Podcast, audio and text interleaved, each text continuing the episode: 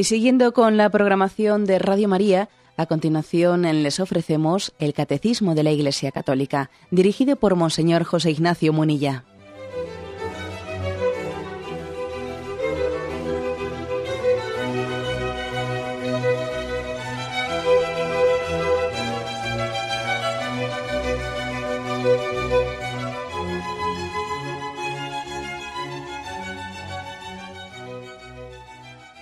Cordial saludo a todos los oyentes de Radio María. Un día más, con la gracia del Señor, proseguimos el comentario del Catecismo de nuestra Madre la Iglesia. Hoy abrimos un capítulo nuevo a partir del punto 142, después de haber hablado de la revelación de la Sagrada Escritura y de la tradición, ahora se pasa a hablar de la respuesta del hombre a Dios. Es a partir del punto 132 que comienzo leyendo. Por su revelación, Dios invisible habla a los hombres como amigo, movido por su gran amor, y mora con ellos para invitarlos a la comunicación consigo y recibirlos en su compañía. La respuesta adecuada a esta invitación es la fe.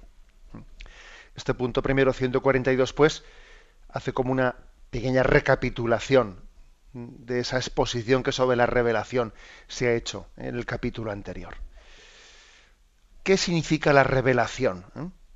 Y aquí toma una cita del capítulo segundo de la Dei Verbum, del Concilio Vaticano II, y dice, el Dios invisible habla a los hombres como amigo. Dios invisible habla a los hombres como amigo. Recuerdo ese pasaje del Evangelio, cuando Jesús nos dice, a vosotros ya no os llamo siervos, a vosotros os llamo amigos, porque el siervo no sabe lo que piensa su amo. ¿eh?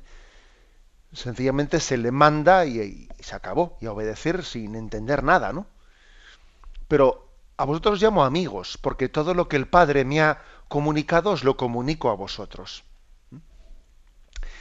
Es decir, con el siervo se, practica una especie de obediencia ciega, ¿eh? entendida en el sentido servil de la palabra.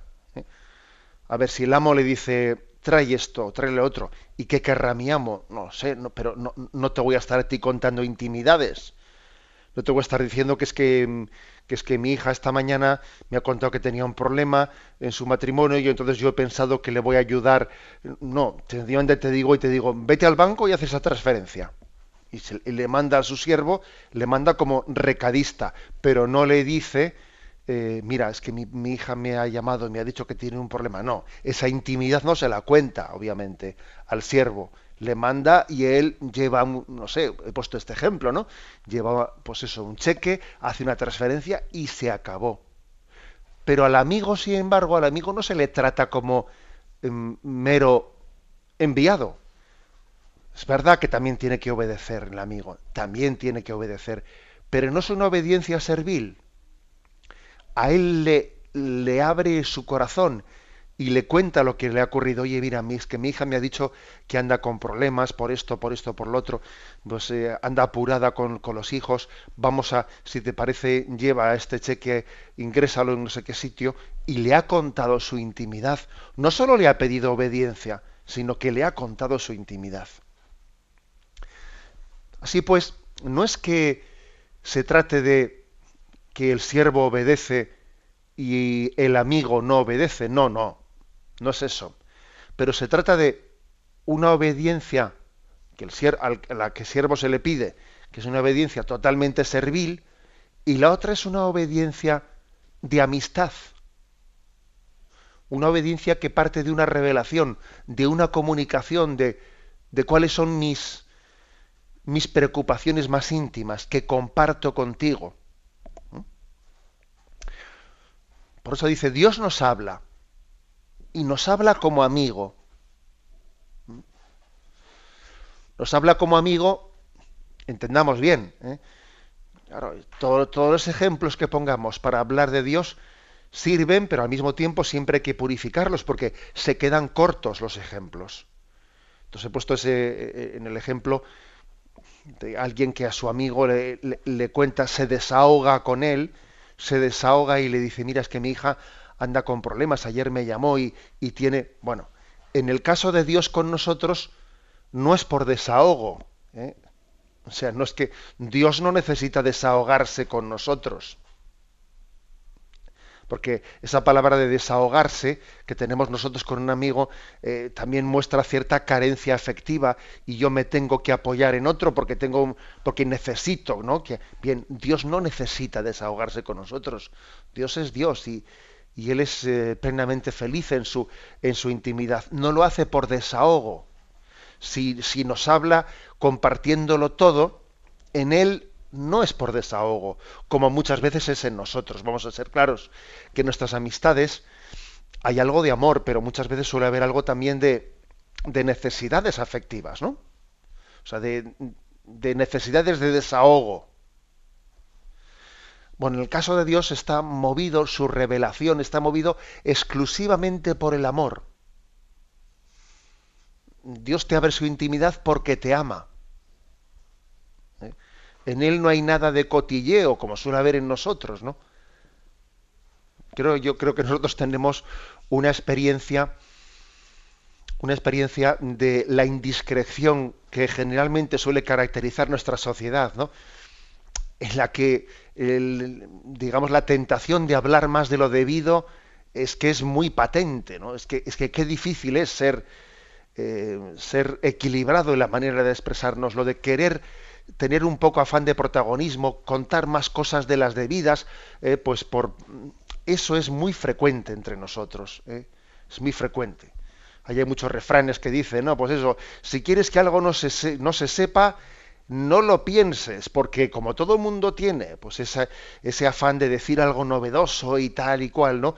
Pues eh, las cosas no, no, se pueden guardar en secreto, porque todo el mundo quiere tener un cierto protagonismo, ¿no? Una cuota, eh, un poco de llamar la atención a los demás. Entonces, nos comunicamos muchas veces nosotros no por amor. Nos comunicamos pues por, eh, por afán de protagonismo, por cotilleo, por incontinencia verbal. Bien, nada que ver esto, nada que ver por el motivo último por el que Dios se, se comunica. Dios se comunica por amor exclusivamente. ¿eh? No es por una especie de tendencia ni de, ni de que alguien me escuche, ni de que alguien me haga caso. Dios se comunica exclusivamente por amor. Tenemos que pensar en esto porque quizás nos cuesta caer en cuenta de lo que supone la revelación. ¿Eh? Movido por su gran amor, dice aquí, ¿eh? exclusivamente movido por su gran amor. Y dice más, mora con nosotros, mora con los hombres, movido por su gran amor, le ha llevado a la encarnación. Le ha llevado a estar con nosotros y fijaros bien que antes de empezar a hablar, estuvo 30 años en silencio en la vida oculta de Nazaret. Ahí tenéis la mejor prueba de cómo su revelación no tiene nada que ver con nuestra indiscreción. No, no, estuvo 30 años en silencio antes de empezar a hablar. Y habitó con nosotros, moró entre nosotros, pasando por uno de tantos. Es, también el hecho de que existan esos años de ocultamiento y esos años de silencio en Nazaret, también es aleccionador, aleccionador de lo que es la revelación que sabe hablar porque sabe callar a diferencia de lo que nos ocurre a nosotros, ¿no? Hablar por no callar, como, como decimos que es que el refranero, nuestro refranero es muy sabio, ¿no? Cuando es consciente de que a veces nuestro hablar es por no callar, es hablar por incontinencia, no, no. El Señor habló y el Señor también eh, supo estar en silencio para demostrarnos que, que estaba entre nosotros y escuchaba. Esos 30 años fueron años de escucha por parte de Jesucristo, por parte del Verbo hecho carne. El que iba a hablarnos nos estaba escuchando. Estaba escuchando a sus coetáneos, estaba escuchando a sus, eh, a, los de su quintada, a los de su cuadrilla. ¿eh? Jesús escuchaba a María, a José, escuchaba en la sinagoga, ¿eh? veía lo que el pueblo de Dios, lo que los judíos oraban a Yahvé, etc. Insisto, el texto este de la de Dios invisible habla a los hombres como amigo, movido por su gran amor, y mora con ellos para invitarlos a la comunicación consigo. Invitarlos a la comunicación, es decir, eh, la clave de la revelación está en invitarnos a la intimidad con Dios, invitarnos al tú a tú. Mientras que no hayamos llegado al tú a tú en nuestra relación con Dios, mientras que nuestra religiosidad sea, digamos, de masas, bueno, en el sentido de que nos ocultamos, nos escondemos eh, detrás de las manifestaciones colectivas, pero a veces, claro, que, son muy hermosas y muy importantes, pero tenemos el riesgo de que cuando un creyente tiene una relación con Dios basada, eh, meramente se, se está parapetando detrás de las manifestaciones eh, colectivas, asamblearias, pero igual con eso se está parapetando para no tener un tú a tú, o porque le da miedo el tú a tú, o tiene una carencia de comunicación personal con Dios, que es que ante Dios hay que desnudarse, hay que quedarse a solas también delante de Él.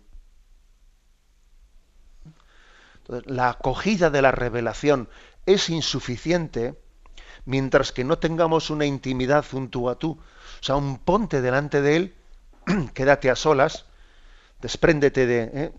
de, otras apoyaduras que no sean la, la palabra que Él te dirige y ponte a escucharle para responderle personalmente. A veces tenemos que constatar pues, el hecho de que nos hemos nos hemos parapetado muchas cosas. Bueno, pues, a ver, pues esto, venga, hay un rato de silencio que me pone un poco nervioso, pues venga, un poco un canto.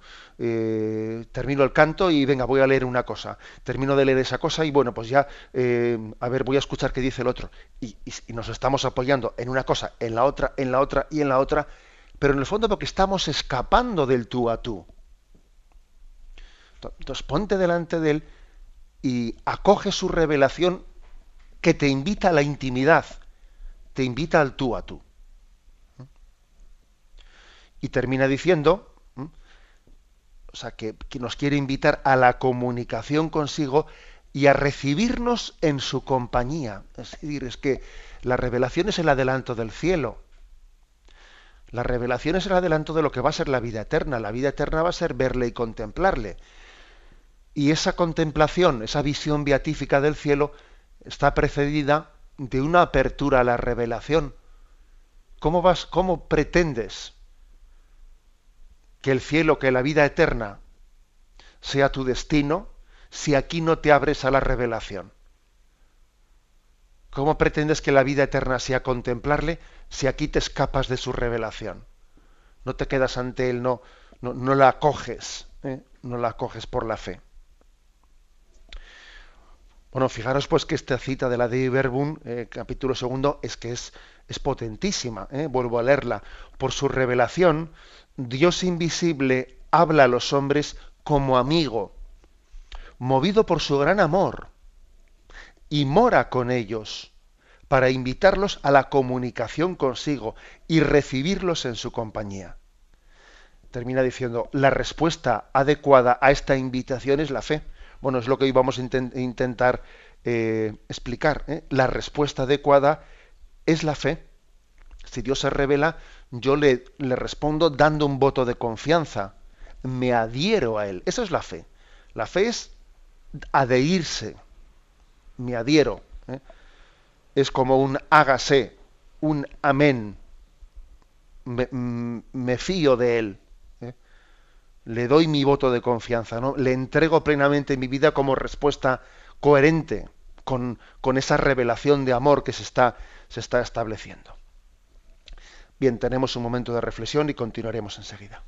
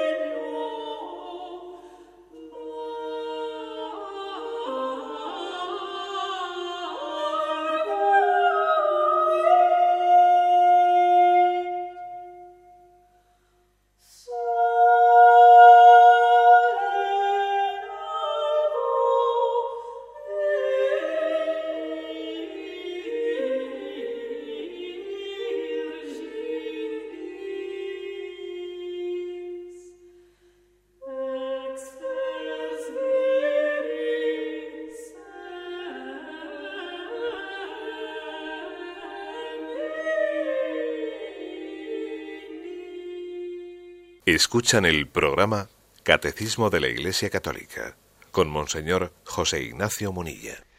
Continuamos en esta edición del Catecismo comentando este punto 142 que introduce al tema de la revelación. ¿Qué, qué tipo de, de, de dificultades o de obstáculos puede haber en nuestra cultura actual que, que pongan difícil, que dificulten la acogida de la revelación.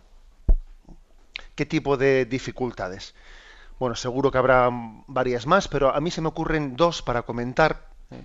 que creo que es bueno reflexionar en torno a ello. ¿eh? Porque claro, aquí se dice que Dios por amor se ha revelado y nos ha invitado a la comunicación consigo, a que la fe sea nuestra respuesta. Bien, estupendo, ¿no? Pero también creo que es bueno que, digamos, ahora mirémonos a nosotros. ¿Qué tipo de obstáculos tiene nuestra cultura, tiene nuestra generación, tengo yo, para acoger la revelación de Dios. Una primera, pues yo creo que es eh, la desconfianza. Eh, tendemos a proyectar en Dios nuestra pobre experiencia. Es como lo del gato escaldado. El gato escaldado huye, ¿no? Bueno, pues claro, si un gato se ha acercado se ha acercado varias veces ¿eh? porque le estaban llamando, le estaban invitándole a que, como si fuesen a dar de comer, y, y, cuando se ha acercado le han pegado con el palo, y eso le ha pasado una, dos, tres, cuatro veces, al final ya el gato escaldado huye del agua, ¿no? Como se dice, o sea, bueno, pues no me fío, porque ya cada vez que me he acercado me, me han dado con el palo, me han echado un jarro de agua fría, y ya cuando me, me llaman de, me llaman para ofrecerme de comer, salgo corriendo. ¿Mm? Esto ocurre en nuestra generación ocurre que somos una generación que tiene muchas heridas afectivas. Somos una generación que ha recibido muchas heridas, ¿eh?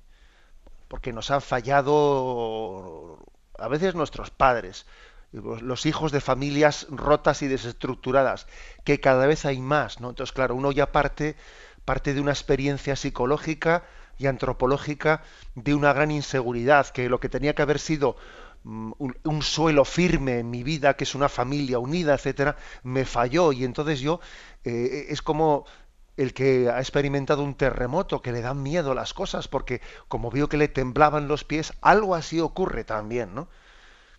Eh, cuando uno ha tenido una, una experiencia pues, de familias rotas o de amistades que le han traicionado o de muchas cosas más, ¿no? Le han fallado fundamentos y eso le lleva a ser desconfiado me falla este, me falla el otro, me falla el otro, y al final uno, aunque no lo formule conscientemente, pero tiende a decirse, mira, es que no me fío, no me fío de nada, porque, porque la vida ha recibido palos por aquí, por allá, por, este, por el otro lado, me fié de esto, me fié de un socio que me metí en un negocio, y fíjate tú por dónde me salió el, socio. Resulta que yo me fiaba de la familia, pero hubo un problema con la herencia y también salí escaldado, y esto y lo otro. Eh, ¿Y qué, qué va generando todo eso? Va generando un corazón desconfiado, al que le cuesta confiar.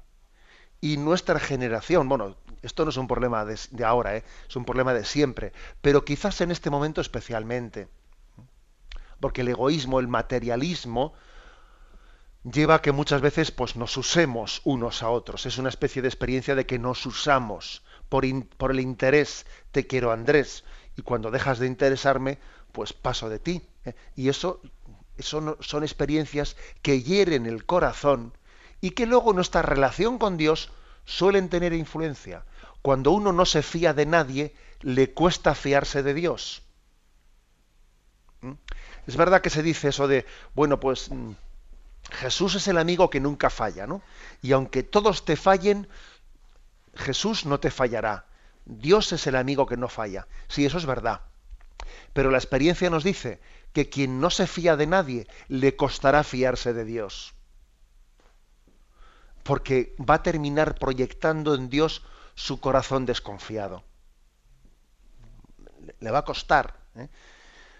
Cuando uno pone su, corazón en Dios, eh, eso le ayuda a confiar en los demás. Y confiar en los demás también le ayuda a confiar en Dios. Bueno, esto yo creo que es la primera cuestión. Segunda, mm, segunda dificultad ¿eh? de nuestra cultura para creer y para abrirnos a la revelación. Segunda dificultad, pues yo la llamaría siguiente, es decir, em, el, subjetivismo tan grande de nuestra cultura. ¿eh? Por ejemplo, ¿eh? hoy en día he escuchado yo en varios círculos, incluso a veces hasta unos círculos mm, intraeclesiales, porque si fuesen círculos, ¿no? alejados de la iglesia, pero esto que voy a decir es algo que está un poco infiltrado en nosotros, o sea que también son concepciones eh, filosóficas subjetivistas que se están colando por debajo de la puerta y que entran en nuestra iglesia y tenemos que, eh, que saber detectarlas y, y entender que son incompatibles con nuestra sensibilidad católica. Por ejemplo, se dice hoy en día, ¿no? Dios no nos habla más bien Dios habla en nosotros. ¿eh? Hay un tipo de filosofía subjetivista o supuestos y pretendidos teólogos que hacen este tipo de afirmaciones que no son aceptables, vamos a decirlo claro. Cuando se dice Dios no nos habla, más bien Dios es que habla en nosotros. Oiga usted, entonces eh, la revelación no es un acontecimiento trascendente en el sentido de que el Dios, el Dios infinito haya llegado a nosotros, él haya recorrido ¿no? esa infinita distancia y haya abierto su corazón, no, sino que más que ser ¿no? pues un acontecimiento trascendente, en el fondo es como un descubrimiento inmanente que hago yo, ¿no? De que es que, o sea, que cuando yo hablo, es como si Dios estuviese hablando. O sea, como que Dios no está, mm, o sea, Dios no es alguien fuera de mí, sino que es mi propia conciencia. Entonces, ¿cómo distingo yo entre lo objetivo y lo subjetivo? ¿Cómo distingo yo lo que Dios objetivamente me dice de fuera a lo que yo subjetivamente... Claro, es que entonces confundimos la teología con la filosofía. Confundimos también lo objetivo con lo subjetivo. Es que entonces la revelación la hago yo. La hago yo.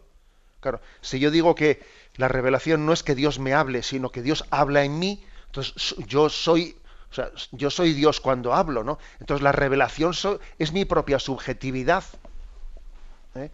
adornada con, ¿eh? con algunas palabras hermosas, pero es mi propia subjetividad. O sea, por lo tanto, es que estamos en una cultura muy subjetivista, ¿eh? muy relativista, en la que parece que la verdad soy yo el que la doy a luz y no viene a mí de fuera. ¿Mm? Hay que rechazar, pues, de, plano este tipo de filosofías, ¿no? Que son más, eh, más subjetivistas, mucho más eh, orientalistas, en el sentido de que vienen como a, a a confundir el conocimiento objetivo de la verdad con una especie de interiorización ¿eh? eso también está. Eh, una cosa es la interioridad y otra cosa es el interiorismo, en el sentido de que parece que, eh, que me busco a mí mismo. Ojo, buscarle a Dios no es buscarte a ti mismo, ¿no? Porque eso de tanto de eso de que céntrate en, ti y busca dentro de ti, bueno, un momento. Dios es infinitamente trascendente. Entonces, decir que Dios no nos habla sino que en realidad Dios habla en nosotros, eso es una mezcla de politeísmo, es una mezcla de subjetivismo, es una mezcla de... y, al final es, es mm, ponernos nosotros mismos como, como regla de la verdad. En resumen, Dios sí nos habla. Dios claro que se dirige a nosotros como interlocutor hay un tú a tú. No es yo conmigo mismo, sino soy yo con Él. ¿Eh? Claro, cuando se dice Dios habla en nosotros, claro, hablas tú y habla Dios. Luego es tú contigo mismo. Déjate de... ¿eh? Es llamarte a ti mismo Dios. ¿eh? No, no es yo conmigo mismo, es yo con Él. Él conmigo. Dios nos habla. Dios nos habla. Y para decir Dios habla en nosotros, pues eh, hay que ser muy santo. Si fuésemos santos como la Virgen María, entonces sí podríamos decir la expresión Dios habla en nosotros, pero para eso hay que ser santo. Para eso hay que ser santo, no se puede decir tan fácilmente esta, esta expresión. Dios habla en, pues por supuesto, ¿no? Pues en María, en San José, sí, porque, pero ojo, habla en ellos porque ellos se han abierto a la revelación que les ha venido de fuera, porque ellos se han cristificado. Y entonces el que se ha hecho santo con Cristo, claro, Dios habla en él, ya, pero eso es otra cosa. ¿eh? Bien, como veis, estas dos dificultades a las que me he referido, ¿eh? la de la desconfianza por las experiencias de la vida que te, que te llevan a ser desconfiado, y la del subjetivismo tan grande de nuestra cultura, pues mm, creo que tenemos que estar alerta. Detrás de esta última dificultad eh, del subjetivismo se encuentra, eh, se encuentra una filosofía, una filosofía que viene, que mm, suele echar mano de Sócrates, eh, de Sócrates, claro que es precristiano. Sócrates decía que la, mm, la función del filósofo era la función de la partera, ¿eh? que ayuda a dar a luz. Entonces el, Sócrates decía, la verdad está dentro de ti. Y el filósofo lo que hace es ayudarte a que tú des a luz la verdad que está dentro de ti. Bueno, para empezar, Sócrates no había conocido la revelación de Jesucristo, que vendrá siglos, siglos posteriormente, eso para empezar. Eh, pero en todo caso hay que decir que la distancia entre la filosofía y la teología es infinita. Es infinita. ¿eh? O sea, que no se puede aplicar ese principio de la filosofía a la teología. Es decir, Dios, el que me ha creado, el que me ha creado, Él viene de lo alto, ¿no? Se revela, se revela, me abre su intimidad para que yo tenga una relación personal con Él. La revelación, pues, no es descubrirme a mí mismo, sino descubrirle a Él. Abrirme a su infinito amor, a su infinito, a su infinito misterio. Como veis, pues ese ejemplo, ese ejemplo de Sócrates de la partera, eh, que, que, ayuda a dar a luz, no sirve, no sirve para hablar de la revelación. Porque la revelación no es descubrirme a mí mismo. Eh, eso sería confundir pues, una técnica de, de, conocimiento, de control mental, ¿eh? de control mental o de autoconocimiento interior, ¿eh? a, la revelación que es abrirse al don de Dios. Bien, tenemos un momento de reflexión y continuaremos enseguida.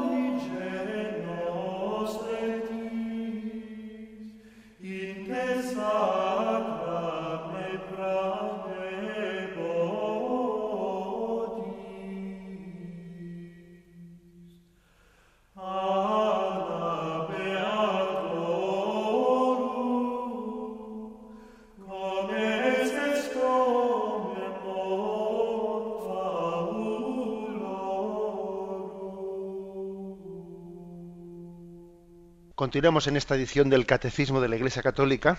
Pasamos al punto 143. El anterior se ha terminado diciendo, bueno, la respuesta a la revelación es la fe. Y ahora dice, por la fe el hombre somete completamente su inteligencia y su voluntad a Dios. Con todo su ser, el hombre da su asentimiento a Dios que se revela. La Sagrada Escritura llama obediencia de la fe a esta respuesta del hombre a Dios que revela. Bueno, vamos a, intentar reflexionar sobre esto porque estamos en un tema muy importante, un tema cuya comprensión eh, pues eh, acaba afectando a toda nuestra, eh, nuestra comprensión del catecismo en general. O sea, la fe es como un sometimiento. Someter completamente, fijaros que dice completamente, ¿no? Su inteligencia y su voluntad a Dios. Este es un tema importante.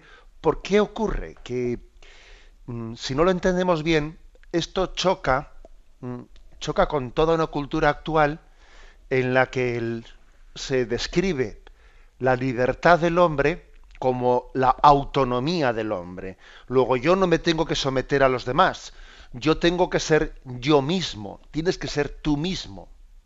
¿Mm? Si tú te sometes a quien sea, entonces pierdes tu personalidad, incluso si es a Dios. Tú pierdes tu personalidad, ¿no? Los cristianos serían, pues, una serie de gente que se ha sometido con una obediencia de los borreguillos, ¿eh? se, ha, sometido a Dios y entonces pierden su personalidad, etcétera, etcétera. Eso está, está en el ambiente y tenemos que fundamentarlo bien. Bueno, hay que decir lo siguiente. Vamos a ver. La Veritatis Splendor, esta encíclica de la Iglesia Católica, dice, escrita por Juan Pablo II, dice en el punto 84, que solamente la libertad que se somete a la verdad conduce a la persona humana a su verdadero bien. El bien de la persona consiste en abrirse a la verdad y realizar la verdad. Es decir, que el problema está en que tenemos hoy en día se ha endiosado la libertad desligándola de la verdad. Es que tú tienes que ser autónomo. A ti que nadie te, ¿eh? te influya en lo que tú tienes que... Tú tienes que ser autónomo. Un, momento. ¿De qué se trata? ¿De decidir yo o de decidir bien? O sea, da la impresión de que aquí lo de menos es que elijas bien o elijas mal. El caso es que elijas tú. Oiga, usted, eh, usted me está contraponiendo libertad a verdad. Eso es un desastre. ¿De qué me sirve ser yo el que elijo si elijo mal? Tengo que ser yo el que elija y elegir bien, que es distinto. ¿Mm? ¿Sabéis la famosa frase del Evangelio de San Juan? La verdad os hará libres. La verdad os hará libres. No dice al revés. Que tenemos un famoso personaje de la vida política española quien, quien le quiso darle, en su soberbia, quiso darle la vuelta a la frase de Jesucristo y, se atrevió a decir públicamente, bueno, en un libro que escribió, no es la verdad la que nos hace libres, sino, se atrevió a decir este político, es la libertad la que nos hace verdaderos. No, eso es, eso es falso. No es la libertad la que nos hace verdaderos, es la verdad la que nos hace libres. ¿Mm? Luego, e, esta, es la clave. ¿Mm? Porque cuando uno dice, en la libertad nos hace verdaderos, no, no, la prueba es que yo puedo, puedo utilizar mal mi libertad, elijo el mal y eso no me hace verdadero. No, no importa, aunque, aunque te equivoques totalmente en tu vida, lo importante es que has elegido tú. ¿Y entonces de qué me sirve utilizar mal mi libertad? Es como dicen, no importa que, mira, no importa que con el coche llegues a casa de tu, eh, de tu madre o que te estrelles por el camino. El caso es que conduzcas tú. Oye, perdóname, ¿cómo que no, cómo que es lo mismo que llegue a casa de mi madre o que me estrelle por el camino? No, no puede ser lo mismo. No, lo importante es que seas tú el que elijas, no importa lo que elijas. Hombre, esto tenemos que desenmascararlo, ¿no? O sea, no existe una libertad desligada de la verdad. La libertad es para elegir la verdad. De lo contrario, ¿para qué la quiero? ¿Eh? Eh, pues eso es como se dice, no, no importa, no importa que la pistola la utilices, ¿no? Pues para, para hacer tiro al blanco o para pegarte un tiro en la sien. El caso es que utilices tú mismo la pistola. Eso es, eso es ridículo. Por lo tanto, repito la frase de la, Veritatis Splendor, ¿no? Solamente la libertad que se somete a la verdad conduce a la persona a su verdadero bien. ¿Mm? Claro, el problema está en que hemos endiosado la libertad y esa famosa estatua de la libertad, ¿no? En la costa este de Estados Unidos debería de tener otra, otra estatua que es la estatua de la verdad la estatua de la responsabilidad y de la verdad, sino si yo endioso la libertad y no la, y no la refiero a la verdad, a la responsabilidad que me da adherirme a la verdad, pues entro en una en un callejón sin salida. Es una trampa. Es una trampa de nuestra cultura. Bien, el bien de la persona consiste en estar en la verdad. En estar en la verdad. ¿eh? Y en realizar libremente la verdad. Ese es el bien de la persona. Por eso someterse, aquí cuando dice el catecismo, ¿no? Que por la fe el hombre se somete completamente, somete completamente su inteligencia y su voluntad a Dios. Y cuando pronunciamos hoy en día la palabra someterse, se nos encienden todas las alarmas ¿eh? en, nuestra, en la mentalidad liberal de hoy en día, ¿no? Pero someterse no significa ser esclavos. Esto es una cosa que decía el Padre Pío. Someterse no significa ser esclavos, sino solamente ser libres para seguir el santo consejo de Dios. ¿eh? La frase de San Pío de Pietrelcina es esta. Someterse no significa ser esclavos, sino solamente ser libres para seguir un santo consejo. Por eso frases como las de la, Virgen María, he aquí la esclava del Señor, pues se puede decir al mismo tiempo, he aquí la esclava del Señor o he aquí la mujer más libre que ha existido jamás en la historia. Porque llega un momento en que ser esclavo y ser perfectamente libre, en esta obediencia de la fe, se confunde digamos que no deja de ser, esto lo decía el cardenal Newman, el beato Newman, recientemente beatificado ¿no? por Benedicto XVI, no deja de ser una trampa invocar los derechos de la conciencia, de la libertad, para eludir la obediencia. ¿Mm? O sea, no se puede oponer libertad y autoridad, conciencia y autoridad. Eso lo decía mucho el Beato Newman. Eso es una trampa, oponer una cosa a la otra. En realidad, la verdadera libertad es un estado de obediencia. Porque el hombre se libera de, la esclavitud de las pasiones obedeciendo a la razón. Y se, se libera del materialismo sujetándose al espíritu. Y se libera de las modas pues atándose a la tradición. Y se libera de etcétera, etcétera, etcétera. Es decir, la libertad es un estado de obediencia. Esto es importante. ¿eh? El hombre es más libre en la medida que es más fuerte. Bueno, esta expresión que acabo de decir, que la libertad, la verdadera libertad es un estado de obediencia, eh, deberíamos de, de meditarla de hacerla nuestra y decir, es verdad, yo mi, lo que tengo en mi vida de libertad, de espacios de libertad. Pues los tengo porque Dios me ha, me ha dado la gracia para ser obediente, ¿no? Pues por ejemplo, imaginaos una persona que tiene un vicio, ¿no? El vicio de lo que fuere, ¿eh? puede ser vicios de muchos tipos.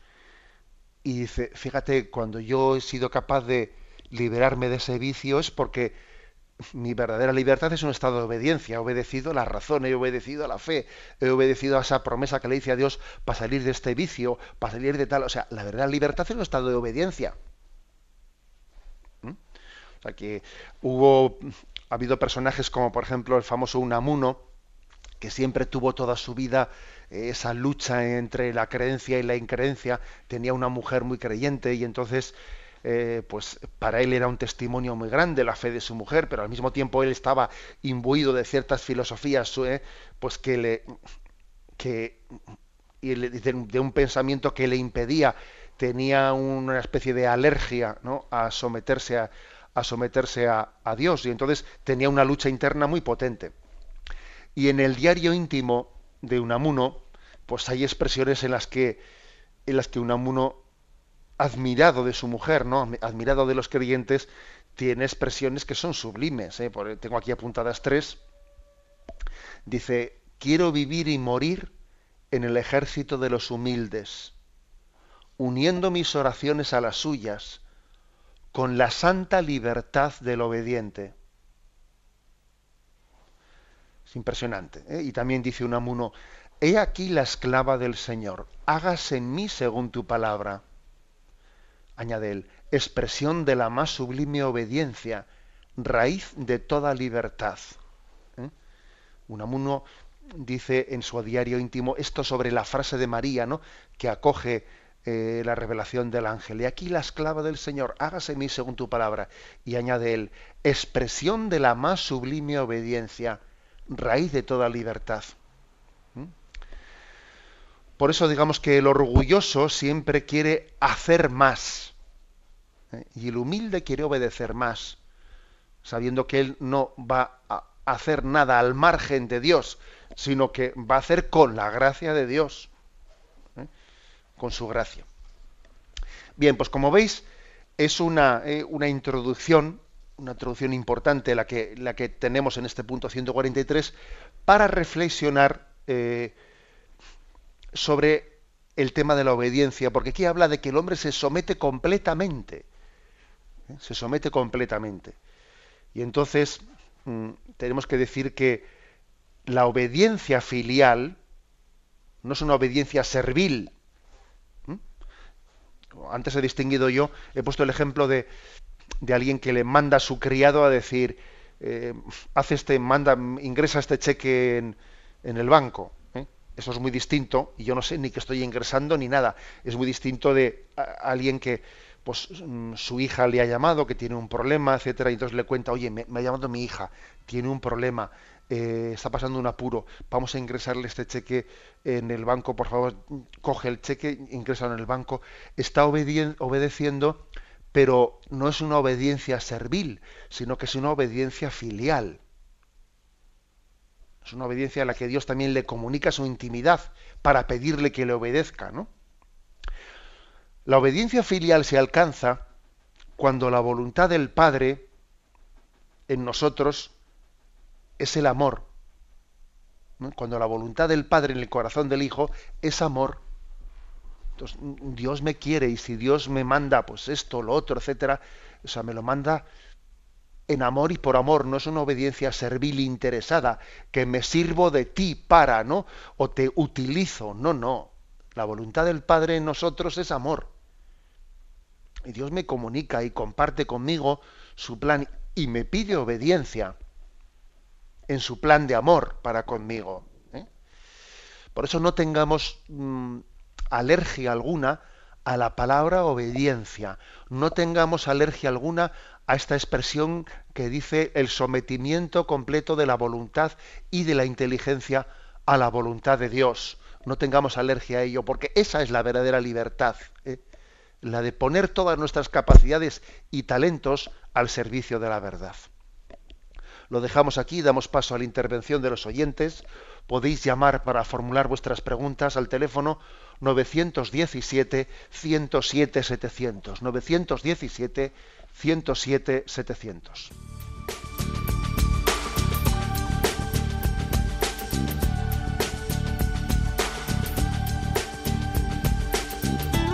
Radio María le ofrece la oportunidad de recibir en su casa sus programas favoritos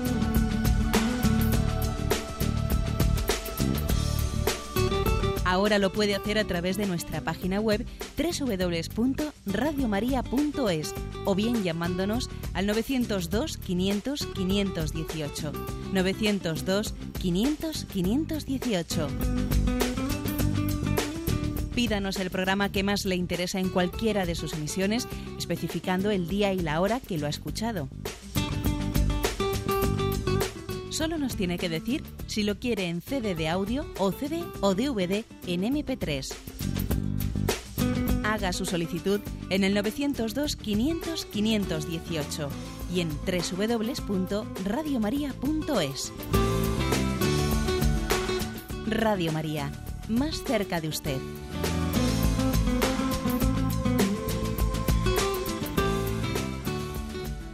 Escuchan el programa Catecismo de la Iglesia Católica con Monseñor José Ignacio Munilla. Buenos días, ¿con quién hablamos? Mm, buenos días, don José Ignacio. Mire, aquí es del País Vasco. Mm, pues permítame, solamente mm, dice, hay un refrán que dice que es del buen nacido ser agradecidos. Y la semana pasada la exhortación Verbum Domini que explicaron don Demetrio, don Jesús y usted que nos dieron una catequesis, pues mm, quería mm, de verdad agradecérselo porque me dio muchas enseñanzas que ya conocía, pero que me han dejado asegurada en la verdad y sobre todo tres cosas que dijeron ustedes que para mi vivir diario mm, pues me son muy útiles. La primera, mm, voy a ser muy breve, la primera los silencios después mm, de las lecturas, porque profundizar la palabra a mí pues me hace muchísimo, lo experimento en mi vida que, que me hace muchísimo porque está la sociedad como adictos a, a, escuchar una charla, una conferencia, otra cosa, y como que nos va resbalando y no asimilamos la doctrina y esas, esos silencios a mí personalmente me ayudan muchísimo a profundizar la palabra de Dios. La segunda, mm, pues mm, eso que decía don Jesús me parece de organizar algunas Eucaristías a nuestra conveniencia, pues, pues con signos que a veces mm, son inadecuados. Ya tenemos normas de la Iglesia y sobre todo, pues en los funerales hay muchas cosas originales diciendo que son unos funerales mm, solemnísimos porque ha habido cinco sacerdotes concelebrando y todas esas cosas que se dicen. Pues no, me ha dejado en la verdad de que la Eucaristía es el funeral solemne para el alma y no los asistentes. Y, y, la participación mm, pues de muchos sacerdotes no dice nada y la última ya la lectura la lectura no leída, sino proclamada. Me parece que sobre todo en los funerales, que van personas que no pisan la iglesia y que no oyen la palabra de Dios, una lectura proclamada con sentido mm, que transmita mm, pues mm, el interior y el espíritu de quien lo proclama es muy importante para esas personas. Estas tres cosas y todo, las enseñanzas se lo quería agradecer y nada más. Muchas gracias, don José Ignacio, y que Dios les pague todo. Pues muy bien, pues la verdad es que poco puedo añadir a esa intervención, sino sencillamente también darle gracias a Dios, ¿no? Porque tengamos esa capacidad de, de quedarnos también con lo concreto. A veces cuando, bueno, pues damos a una charla, un tal, uno, puede tener un poco el riesgo de, de que el conjunto de todo lo que haya dicho pueda ser un poco difuso. ¿eh? Entonces creo que es muy bueno que cuando escuchemos pues alguna charla, etcétera, nos quedemos con lo concreto. ¿eh? Lo digo también un poco poniendo este ejemplo de esta oyente que bueno que después de haber hablado tres días de la eh, Verbum Domini, que obviamente pues es muy amplia y se hablan de muchas cosas, también saca su síntesis personal. Creo que es bueno que tengamos la capacidad de escuchar el conjunto de una enseñanza también al final concretando nosotros, aunque siendo, siendo conscientes de que se resumen, no, no lo recoge todo, ¿eh? pero aunque no lo recoja todo, es bueno una aplicación a nuestra vida. Estar abierto al conjunto de lo explicado, concretando eh, algunas consecuencias prácticas en nuestra vida. ¿eh? Bueno, damos gloria a Dios por ello. Siguiente oyente, buenos días. Buenos días, padre. Sí, adelante. en primer lugar, agradecerle este magnífico programa que, que nos ayuda cada día y hacerle una pregunta cuando, cuando leemos, cuando leemos la Biblia, pues yo muchas veces me siento en mi, en mi pequeñez en mi humildad, aunque me pongo en presencia del Espíritu para que, para que Él me ayude a comprender lo máximo posible la, lo que Dios quiere de mí, lo que Dios quiere hablarme, me gustaría mm, si, mm, si hay, saber si hay algún libro en el que me pueda ayudar a analizar más profundamente las palabras que, que, que en la Biblia se nos van ofreciendo. Mm. Y nada más. Muchas gracias, Padre. Bien, la verdad es que yo le diría al oyente que en primer lugar, aunque, aunque ocurriese, ¿no? que en algún momento yo leo un texto y, y no soy capaz y me doy cuenta de que aquí habrá pues, muchas cosas que yo no estoy captando, también incluso el leerlo de esa manera, haciendo ¿no? ese reconocimiento humilde de, que muy posiblemente me estoy quedando en la epidermis, y la superficie, ¿no? y aquí hay mucho más que a lo largo de mi vida quiero que, o sea, le pido al Señor que me dé la gracia de irlo conociendo poco a poco, ya es una, ya es una, apertura y un acto de fe. ¿eh? O sea, que, que uno descubra que, cada, que la palabra de Dios nos acercamos cogiendo, alimentándonos de ella y sin pretender agotarla ¿eh? en cada vez que la leemos. Cada vez que la leemos, pues nos asomamos un poco más, pero seguro que la siguiente vez que leeremos ese texto nos asomaremos otro poco más. O sea, también ese, esa conciencia de nuestra humildad ante la revelación es importante. Ahora, eh, aunque seamos conscientes de que no vamos a agotar los sentidos de la palabra de Dios, ¿no? Su comprensión. ¿Existen? Sí, pues existen comentarios bíblicos. ¿Eh? A eso se le suele llamar, lo que usted, lo que ustedes tampoco es pidiendo son comentarios bíblicos. ¿eh? Que los hay comentarios que suelen estar hechos versículo por versículo. De hecho, en muchas de las Biblias que tenemos suele haber pues, puntos y asteriscos y comentarios a pie de página sobre este, este versículo significa pues igual que en la Biblia hay algunos comentarios a pie de versículo, hay algunos libros que son comentarios más amplios. Y también vamos a decir que hay obras de muchos santos padres de la Iglesia que son comentarios, comentarios de la carta a los romanos, comentarios del Evangelio de San Juan, comentarios, o sea, hay muchos comentarios, ¿no? algunos más recientes y otros más clásicos, que son los, de, los, de, la patrística, los de la patrología, y luego las, las notas de pie de página de las propias Biblias que utilizamos, que muchas veces no solemos leer esos comentarios, pero suelen ser interesantes. ¿eh? El que uno coja una Biblia, la Biblia de la Conferencia Episcopal Española, o otro tipo, otra Biblia, y vea también, cuando lee los textos, lee las notas de pie de página. Bien, damos paso a un siguiente oyente. Buenos días. Sí, buenos días. Adelante, le escuchamos. Mire, eh, llamo desde Mallorca. Sí. Mi pregunta, eh, no sé si se está dentro de un poco del tema de hoy, pero es una cuestión que llevo dándole vueltas hace tiempo.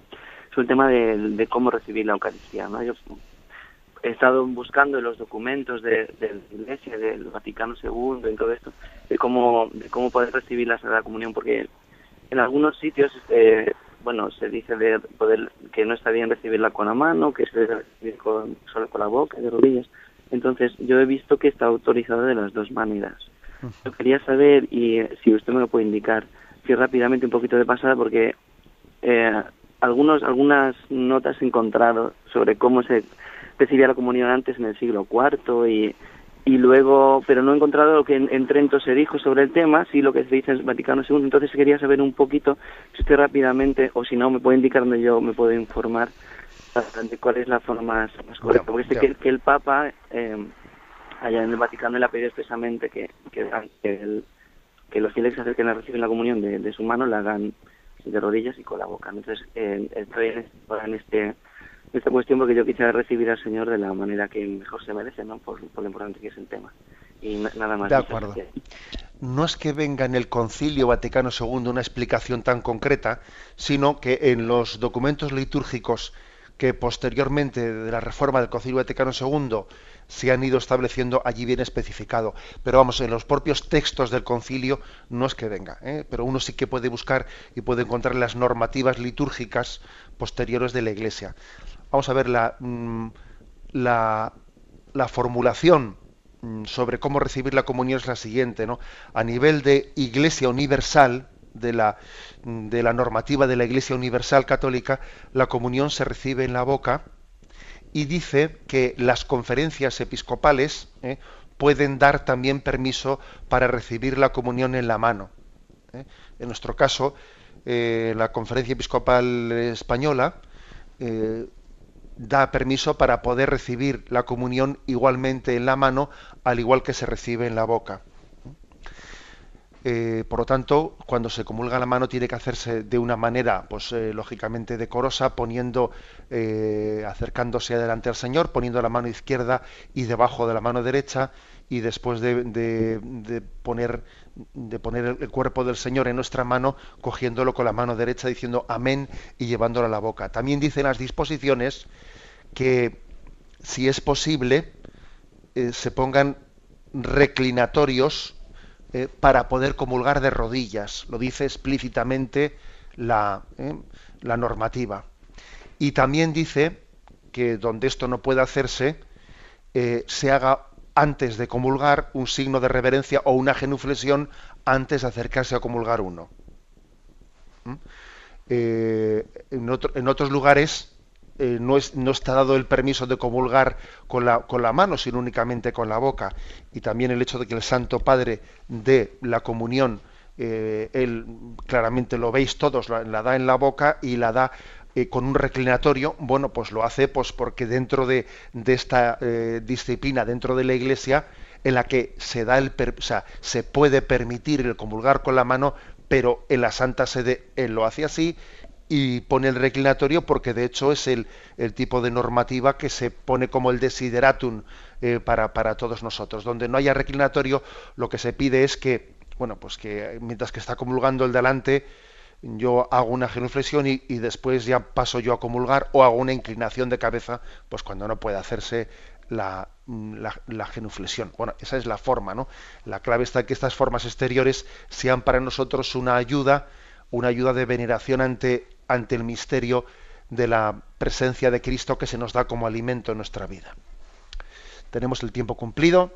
Me despido con la bendición de Dios Todopoderoso, Padre, Hijo y Espíritu Santo.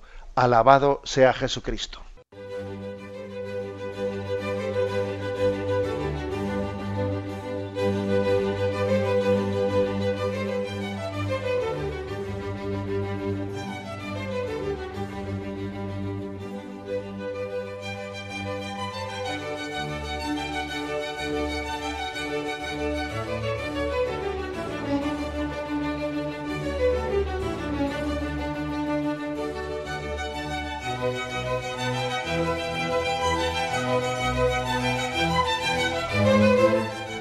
Han podido escuchar en Radio María el Catecismo de la Iglesia Católica, dirigido por Monseñor José Ignacio Munilla.